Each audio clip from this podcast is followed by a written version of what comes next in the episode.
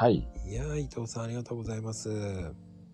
はい、こちらこそありがとうございますい。やー、どうでしたか？もう今週、あの、配信。えっ、と、まあ、楽しく喋れたらと、まあ、少しでも役に立つネタがあればよかったかなとは思ってます。うん、いや、めちゃめちゃね、参考になりますし、はい。やっぱり人それぞれのストーリーがあるし、そうですね。うん、やっぱりね、話し慣れてる。あ そうですかね。うまい。ああ、ありがとうございます。で、昨日今日あったよ、今日あったような感じがしないぐらいに、すごい僕らうまいです。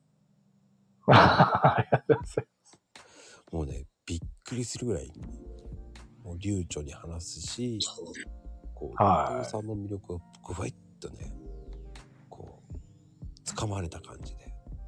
ああ、そうなんです。うん。で、やっぱりこう、ツイッターでのやりとりとか、リプのやりとりとかではない切り口を聞けたので、そうですね。リプで話すにはちょっと生々しすぎるっていう内容もありますよね。リアルすぎますよね。そうですよね。リプに言われ、返されても多分、返信しにくいな、このネタ、みたいな感じのありますからね。うん、絶対ね。でもたまにはそういう人いるんですか？うーん、まあ、リプで返すことは多分僕はないですね。離婚なのにぶち上げなんて言ったらね、別に僕は離婚を煽ってるように 見見られるのも嫌ですから、僕は基本離婚を煽りませんから、うん、どっちかというと、本人が今後生きていくためにどっちが一番幸せっていうんですかね、満足感得られるかなっていうのをお話聞きながらっていうパターンですね。あとうん、唯一離婚させるパターンといや、毎日 DV 受けてますっていう人に関してはもう速攻で別れましょうっていうのだけは、それだけは言いますけど、うんうんうんうん。であの、分かってない DVD と、あの DV ね。そうですね、ありますね。だからそれもね、だからそれもね、結局殴られて、そうですよね。世間一般的には DV って殴られたりっていうイメージが強かったんで、そうですよね。基本的にもう、あの、まあ、殴ってなんていうか、怪我してっていうイメージ、やっぱり大勢ですよね。うん。で、生活費入れないだけでもハラスメントになるっていう、その DV になるっていうか。そうですね。そういうのもありますしね。まあ、子供がいれば結局育児放棄も、まあ、DV の原因で離婚の原因とかになっちゃいますしねう。んうんうん。逆に子供に暴力を振るうっていうのもあるでしょうね。そうですね。それもありますよね。だからそういう暴力系になるともう、さすがに本人が躊躇してても、いや、別れないと死ぬよっていう、まあ、ある種、そこまで行くかもしれないよっていう警告を出した上で、そこに関してはもう、ある程度動動きましょうっていうふうに煽りはしますよね。そこに関してだけ。本当に DV の場合って殺人事件が何件も起こってるわけですから。うんうんうん。ね悲惨な事件もいっぱいありますからね。そうなんですよね。だそれをね、こう、こういうね、スタイフで、こう聞けたっていうことはもう、本当にラッキーだったと思うし、ああ、まあ、いろ、本当そ、少しでも、まあ、いろんなパターンがあるというか、なんていうんですかね。ここまで行く人は行くよっていうのが分かってると多分皆さん防御しやすいのかなとも思うんですよね。うん。ね、中にはね、さっと終わっ離婚もあると思うし、はうん。まあそうね、一人一人違うと思うんですよ。い。そうですね。だから今とかだと結局、夫婦ともども仕事してて子供いないっていうんだったら、いと毎日毎日喧嘩するぐらいだったらさっさと次探した方がお互い幸せでしょっていうパターンもやっぱありますしね。うんそこまで毎日毎日家帰って喧嘩してっていうのはもう仕事行くのしんどいでしょっていうのもありますから。でも、どうです？離婚ってパワー使うとか言うじゃないですか。そうね、特にあの体力的な面というよりも多分精神的にガリガリ削られるかなとは思うんですよね。あの、離婚を実際しようと思ったとして、相手が同意しても結局いろんな条件を決めていかないと、実際に離婚届出すまではいかないので、うん。そういう時間がかかる上に、あの、例えば別居してなければ同居のままそういう話を延々とするってなると、ものすごいなんか、居場所がないっていうんですかね、その家自体に。うんお互いに干渉しないように気を使いつつ、何ヶ月もっていうのは、そういう精神的なダメージったらやっぱあるかなっていうのは思いますよね。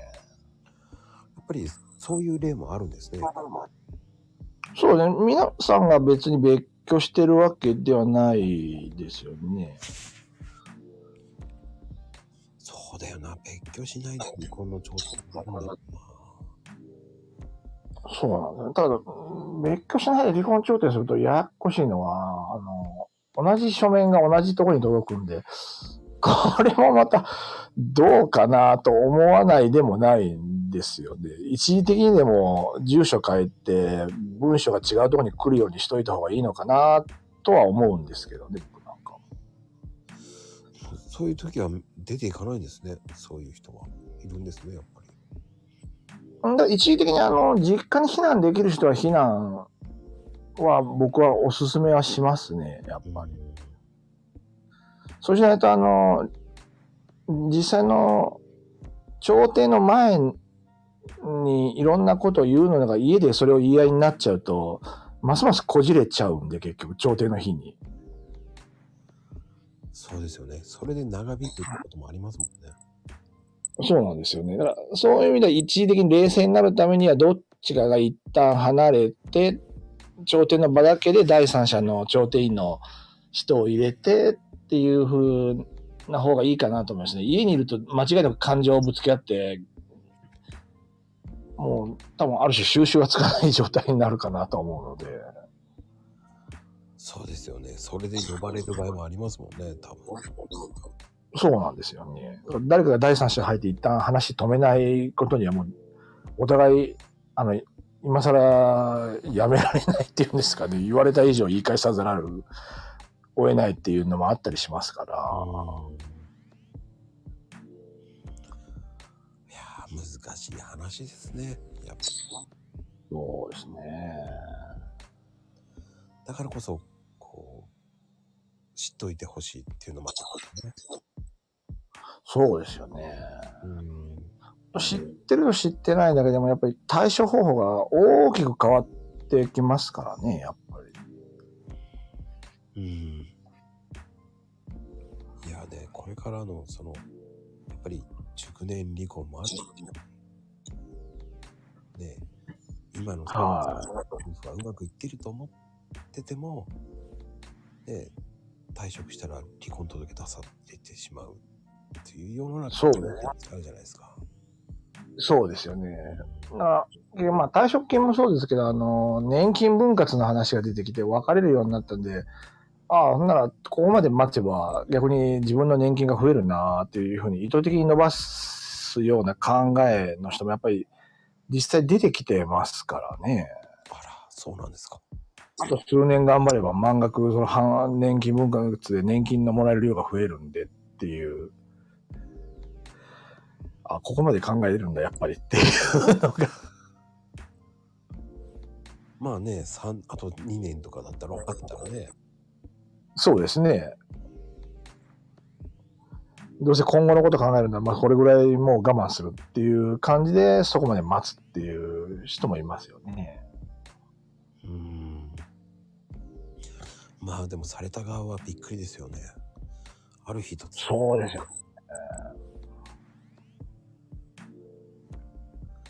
本当突然ですからね。なんでっていうのもあるでしょうね。そうなんですよね。多分なんでって言われても多分言った奥さん側はおそらく、いや、思い当たる節あるでしょっていう返しが来るとは思うんですよね、多くの場合は。でも旦那さんってか夫側はおそらく多くのパターンでなんかしたかなっていうので、さらに怒りが増幅するっていうんですかね。